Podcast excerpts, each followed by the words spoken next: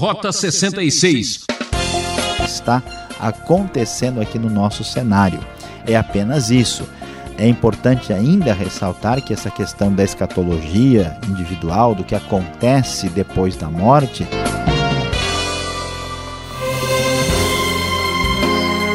que é Beltrão trazendo mais um Rota 66. A série no livro de Eclesiastes chega no penúltimo estudo e está pegando fogo. O professor Luiz Saião, que é um especialista em hebraico do Antigo Testamento, vai contar mais um segredo dessa sabedoria milenar. Debaixo do sol não adianta esquentar a cabeça. Capítulos 9 e 10, onde o medo está presente, a sabedoria não consegue estar, não é verdade? Se você anda preocupado pensando nas contas a pagar e com medo do futuro, então fique ligado, colado nessa mensagem que foi preparada especialmente para quem deseja viver um dia de cada vez. Acompanhe essa exposição com o Mestre Saião. Rota 66 em nossa jornada pelo livro de Eclesiastes. Sim, hoje nós vamos estudar os capítulos 9 e 10 e o título de nossa reflexão é o seguinte: Debaixo do sol não adianta esquentar a cabeça. Chegando ao capítulo 9 de Eclesiastes, nós vamos ver mais um pouco de reflexão a partir da sabedoria debaixo do sol. O que acontece neste mundo? Qual é a solução diante dos enigmas, das contradições que se nos apresentam nesta vida, nós vamos aqui descobrir que o mestre, o Coelet de Eclesiastes, vai trazer aí uma reflexão cujo resumo é dizer basicamente o seguinte: olha, não vamos entender muitas coisas da vida, então, em vez de tentar é, decifrar, explicar os detalhes, é melhor não esquentar a cabeça. Quando vemos as coisas apenas debaixo do sol, não há dúvida, não vale a pena esquentar a cabeça, porque as peças não vão se encaixar plenamente. Assim ele começa a discorrer sobre estes enigmas. E ele então diz: Refleti nisso tudo e cheguei à conclusão de que os justos e os sábios e aquilo que eles fazem estão nas mãos de Deus. O que os espera, seja o amor ou o ódio, ninguém sabe.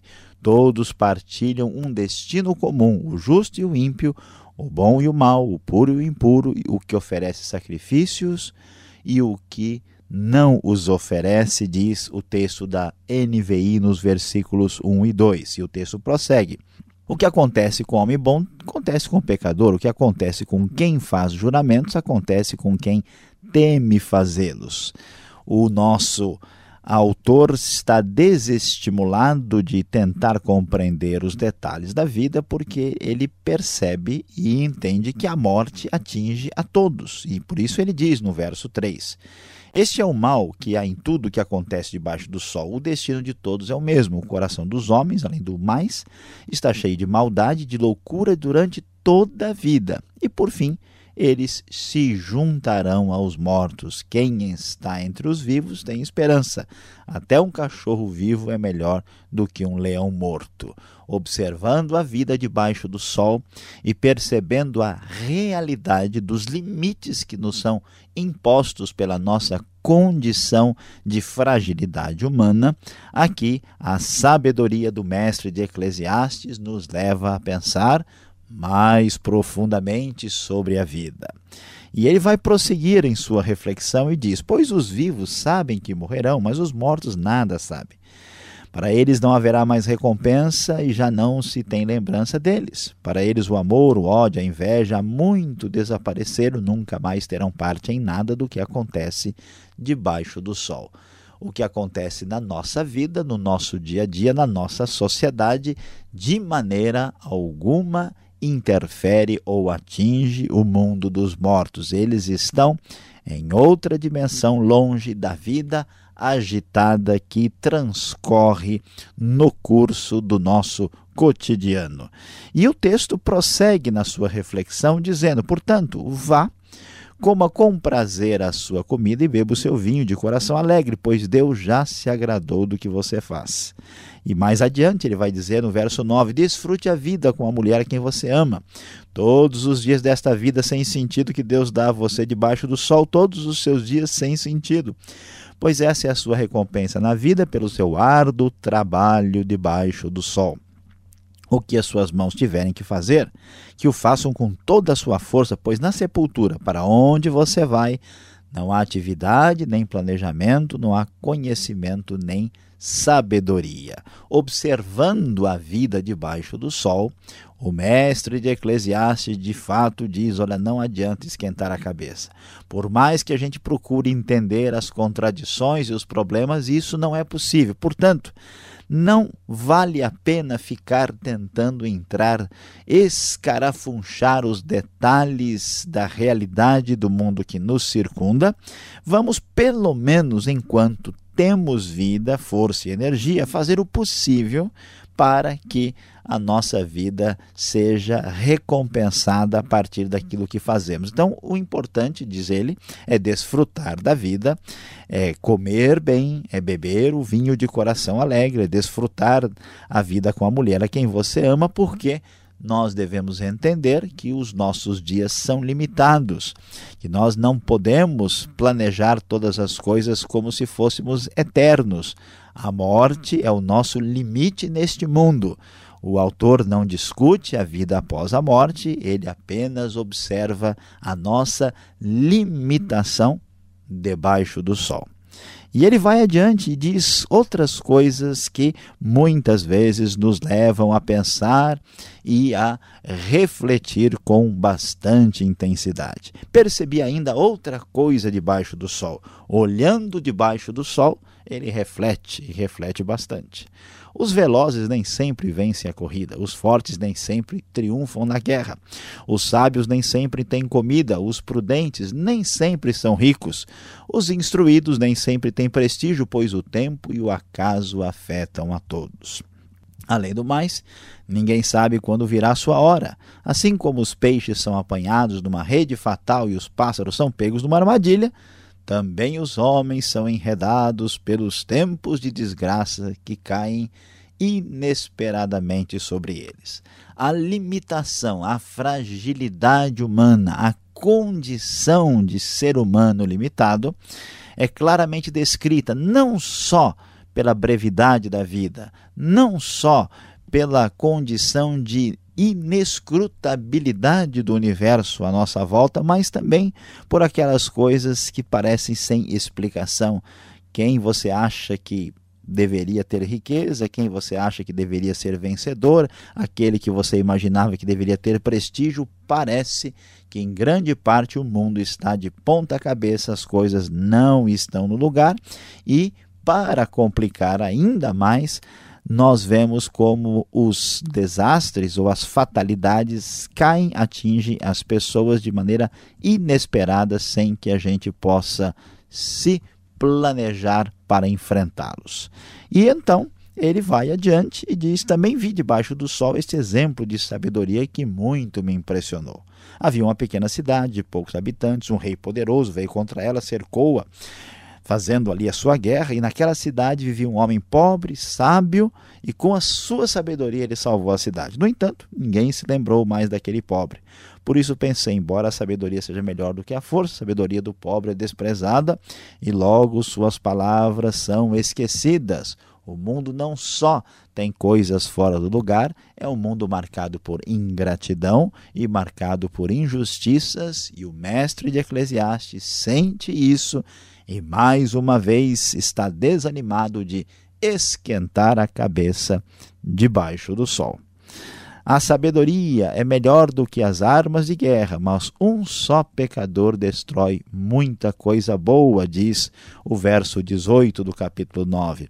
É impressionante como é importante e válido ser sábio, mas como uma só bobagem, uma só tolice faz coisas extraordinariamente negativas. E ele prossegue pensando, refletindo aquilo que muitas vezes nós nos recusamos a pensar e a refletir, e ainda nos diz mais coisas para pensarmos sobre a vida, mas sem pensar demais, porque debaixo do sol não vale a pena esquentar demais a cabeça. Há outro mal, diz o texto da NVI no verso 5 do capítulo 10. Há outro mal que vi debaixo do sol, um erro cometido pelos que governam. Tolos são postos em cargos elevados, enquanto ricos ocupam cargos inferiores. Tenho visto servos andando a cavalo e príncipes andando a pé como servos. Quem cava um poço cairá nele, quem derruba um muro será picado por uma cobra, quem arranca pedras com ela se ferirá, quem racha lenha se arrisca. O comportamento humano muitas vezes é incompreensível e muitas vezes observamos os resultados das ações impensadas atingindo as pessoas. E ele ainda, diante dessa realidade, a fugidia desse mundo incompreensível, ele vai dar algumas breves palavras de sabedoria prática para lidar com essa vida. E então ele diz: As palavras do sábio lhe trazem benefícios, mas os lábios do insensato o destroem. No início, as suas palavras são mera tolice, mas no final são loucura perversa. Embora o tolo fale sem parar, Ninguém sabe o que está para vir. Quem poderá dizer a outrem o que lhe acontecerá depois? Talvez você já viu muita gente dizendo que sabe o futuro, que está prevendo isso e aquilo, mas a grande verdade é que depois de examinado, nós vamos ver que nenhum ser humano é capaz de antecipar o futuro. O trabalho do tolo o deixa tão exausto que ele nem consegue achar o caminho de casa. Pobre da terra cujo rei é jovem demais e cujos líderes fazem banquetes logo de manhã. Feliz é a terra cujo rei é de origem nobre, cujos líderes comem no devido tempo para recuperar as forças e não para embriagar-se. E aqui ele pensa e reflete sobre as coisas que acontecem na nossa vida, no dia a dia, e observa os problemas decorrentes dessas ações impensadas ou o sucesso de algo que é feito corretamente. E ele vai terminar dizendo: por causa da preguiça, o telhado se enverga, por causa das mãos indolentes, a casa tem goteiras. O banquete é feito para divertir e o vinho torna a vida alegre, mas isso tudo se paga com dinheiro. Nem em pensamento insulte o rei, nem mesmo em seu quarto amaldiçoe o rico, porque uma ave do céu poderá levar as suas palavras e seres alados poderão divulgar o que você quiser. Observe que a reflexão do mestre o atinge de tal forma que no final do capítulo 10 ele lança diversos conselhos, observações, reflexões de maneira pulverizada sobre a vida. A, verdade que deve ser destacada aqui é a expressão clara do reconhecimento das limitações e da fragilidade humana.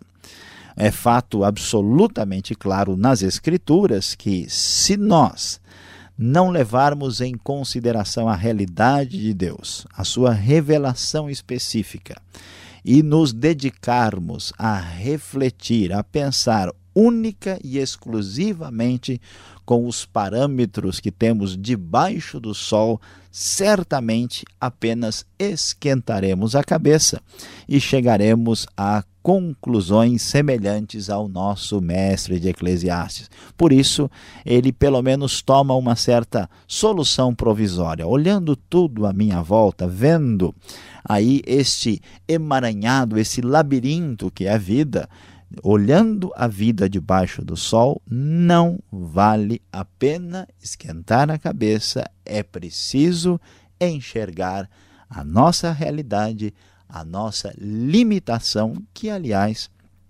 nos coloca numa posição de humilhação. Reflita também sobre isso no seu coração.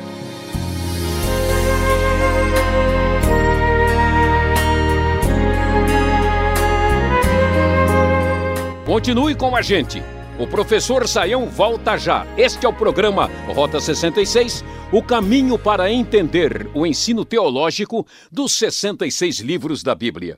Estamos na reta final do livro de Eclesiastes, nos capítulos 9 e 10. Tema: Debaixo do sol não adianta esquentar a cabeça. Rota 66 tem produção e apresentação de Luiz Saião e Alberto Veríssimo. Na locução, Beltrão numa realização transmundial. Caixa Postal 18.113, CEP 04626-970, São Paulo, capital. Correio eletrônico, rota 66 arroba transmundial.com.br. Vamos colocar a cabeça para funcionar. Respondendo as perguntas. Acompanhe.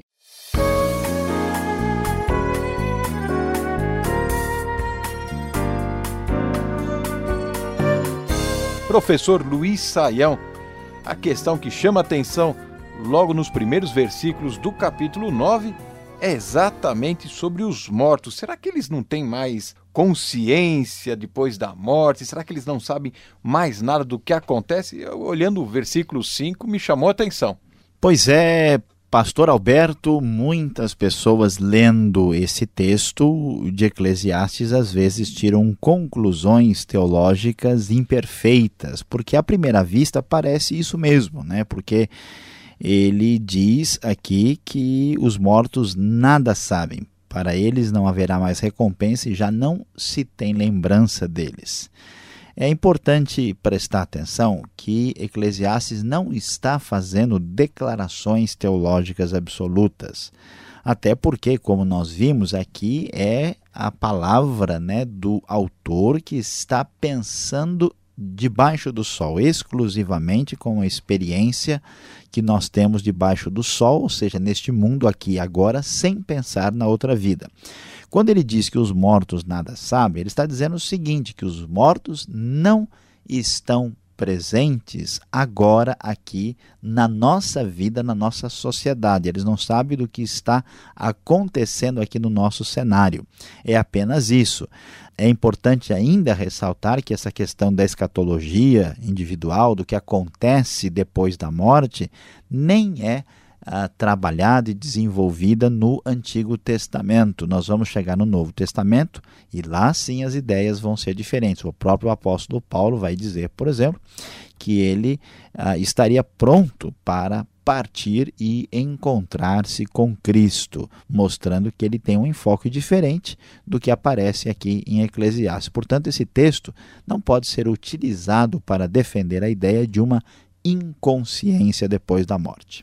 Sabe que a gente fica curioso, né? Falou no mundo do além, depois da morte, né? A gente começa a investigar a situação. E olhando aqui o verso 10 do capítulo 9 de Eclesiastes, eu olhei, mas espera aí, do outro lado da vida, como dizem as pessoas, não tem projetos, não há conhecimentos, uh, sabedoria, ou seja, não temos atividade alguma do outro lado. É, vai ser um donte faniente lá, chega lá e pronto, fica um olhando para o outro. Pois é, Alberto, você até já está falando italiano aí para tentar entender a vida depois da morte. Vamos ver aqui o que que o texto diz para nós. Diz que o que as suas mãos tiverem que fazer, que o façam com toda a sua força, pois na sepultura, para onde você vai, não há atividade nem planejamento, não há conhecimento nem sabedoria.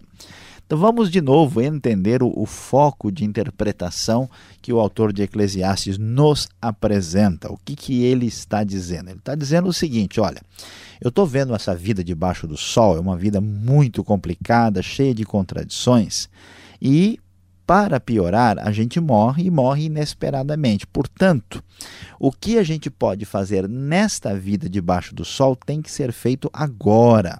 Portanto, o que vocês tiverem que fazer, vocês façam agora com sabedoria, vocês façam com dedicação, né, com toda a sua força. Por quê? Porque quando você morrer, aqui você não faz mais nada. É este o enfoque. Ele não vai né, sugerir que há assim uma espécie de grande desemprego celestial, né? o grande desemprego pós-morte, aqui que lá ninguém faz nada, ou todo mundo descansa e dorme o dia inteiro. A ideia não é essa, né? de novo é importante ressaltar a, como o autor de Eclesiastes enfatiza a vida, como ela se apresenta para nós debaixo do sol. Bom, vamos falar então da vida. A vida existe assim o acaso como é mencionado no verso 11, Porque se Deus está controlando tudo, é soberano, como eu vou entender esse verso 11, que afirma que as coisas acontecem assim, por acaso, de repente, assim, do tempo, do acaso. É excelente a pergunta, pastor Alberto, e olha só se o autor, se o nosso ouvinte né, viu bem o que o autor disse, por acaso prestou atenção no que o texto está dizendo, ele vai perceber que, de fato, olhando a coisa do ponto de vista do cenário humano, as coisas de fato não têm explicação. Você vê gente sendo injustiçada, você vê gente que deveria ter melhor emprego que não tem, outro que é injusto e mal está bem de vida. Você vê injustiças na guerra, na, no dia a dia, ah, na área profissional, em todas as áreas a gente observa isso. Então a impressão é que dá é que o acaso domina tudo e nada tem explicação. E veja bem, olhando a coisa só do lado de cá, de fato nós vamos chegar a essa conclusão. Mas a Bíblia vai nos ensinar que o problema não é que o acaso domina tudo, é que nós não entendemos o papel dessas coisas no cenário maior da vida. É como alguém que começa escrevendo um risco numa folha de papel. Você vê um risco, você vê um rabisco, e alguém pensa, puxa, isso não tem significado nenhum. Aí, quando um desenhista que é capacitado começa a desenvolver além daquele risco, você vai ver que aquilo tem forma, que aquilo tem significado. Então, Deus permite, às vezes provoca situações que nós não compreendemos, mas o desenho final certamente fará sentido. O acaso é um acaso aparente, porque nós só podemos olhar a coisa do jeito que ela se nos apresenta debaixo do sol. É, e por acaso eu encontrei no final do capítulo 10 daqui de Eclesiastes falando sobre uma ave, uma ave que leva as palavras de um lugar para o outro. Que ave misteriosa é essa aí que está a nos escutar? Pois é, a gente tem de prestar atenção. Diz que a ave do céu leva as palavras e os seres alados poderão divulgar o que você disser. Com certeza não são as ondas do rádio que levam as palavras para longe, não é esta é, com certeza a, a gente deve imaginar como aqui algumas pessoas poderiam pensar, com certeza não é um papagaio ou uma arara, né? Não, é importante observar que, especialmente nos livros poéticos, nós temos muita linguagem não literal. Então, isso é uma espécie de provérbio antigo que fala que há um passarinho ouviu né, essas palavras, como a gente diz popularmente, isso foi um passarinho que me contou, mas não literalmente. Então, ninguém deve imaginar que essa ave é o diabo, ninguém deve imaginar que essa ave é uma ave literalmente, é apenas uma expressão não literal, metafórica, que diz que a gente deve tomar cuidado com as palavras porque elas vão acabar sendo ouvidas. É apenas esse o conselho. Bom, você que está nos acompanhando agora para esfriar a cabeça, vem aí a conclusão desse estudo.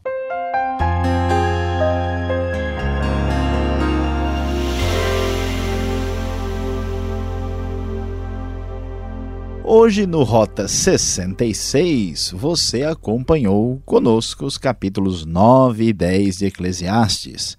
Nós falamos sobre o tema Debaixo do sol não adianta esquentar a cabeça. Você pôde observar e acompanhar aqui a reflexão do mestre de Eclesiastes que nos fala sobre as questões complexas da vida e como é difícil decifrar e entender o mundo.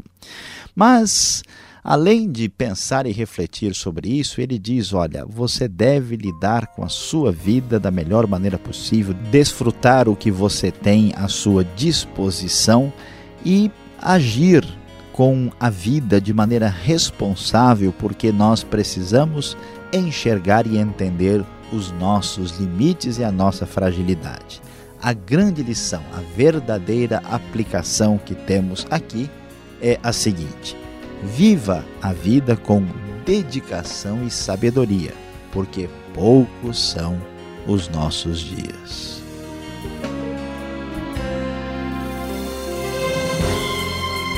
Rota 66 de hoje vai se despedindo. Voltaremos nesta sintonia e horário com a última parte deste estudo em Eclesiastes. Até o próximo programa e visite o site transmundial.com.br. Tudo de bom e um forte abraço.